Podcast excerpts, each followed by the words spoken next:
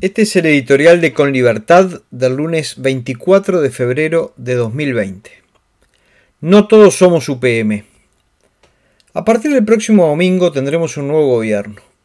Los desafíos con los que se encontrará son varios. Algunos ya los hemos tratado en estas líneas editoriales.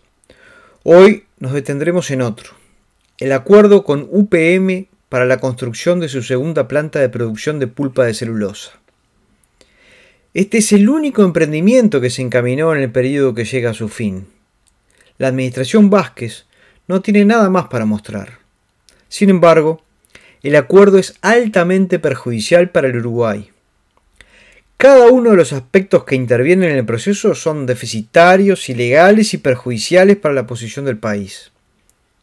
No olvidemos que en el periodo anterior, el entonces presidente Mujica viajó a Finlandia a pedirle a las autoridades que se construyera una tercera planta en nuestro país. La respuesta fue que primero arreglara las rutas que estaban, y muchas de ellas siguen estando, en estado calamitoso. Lo cierto es que a Montes del Plata, el gobierno del Frente Amplio le hizo concesiones increíbles en contra de los intereses del Uruguay, lo cual no había ocurrido en la administración Valle con Bosnia, a la postre UPM. Fue entonces que el Frente Amplio se vio en la obligación de concederle el oro y el moro a los finlandeses. Los vicios legales que tiene el documento tienen que ver con quién firmó por el Uruguay ese acuerdo. Fueron el secretario y prosecretario de Presidencia de la República y el director de la Oficina de Planeamiento y Presupuesto. Es decir, no lo firmó el Poder Ejecutivo, por más que hay por allí un decreto que pretende darles a aquellos esas prerrogativas obviamente que no fue objeto de estudio en el Parlamento. Desde el punto de vista ambiental, basta decir que en Finlandia son rechazadas plantas como las de Uruguay por contaminar los cursos de agua. Desde el punto de vista económico, la operación es sumamente costosa para el Uruguay y los empleos que va a generar son carísimos.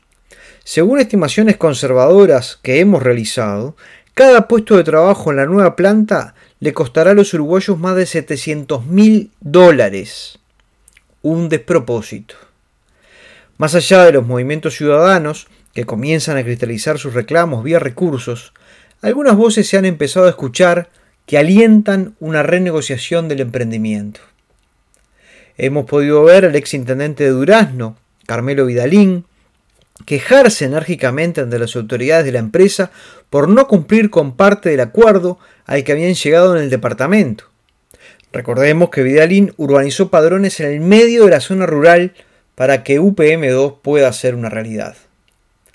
Pero la nota más alentadora la ha dado quien a partir del domingo será el nuevo ministro de Transporte y Obras Públicas, Luis Alberto Heber, al anunciar que el propio presidente de la calle Pou comandará la renegociación de determinadas condiciones del acuerdo. Es una buena señal que se empiece a rever esta herencia, una de ellas, que deja el gobierno en retirada. Porque no todos somos UPM. Los invitamos a ingresar a www.conlibertad.com.ui.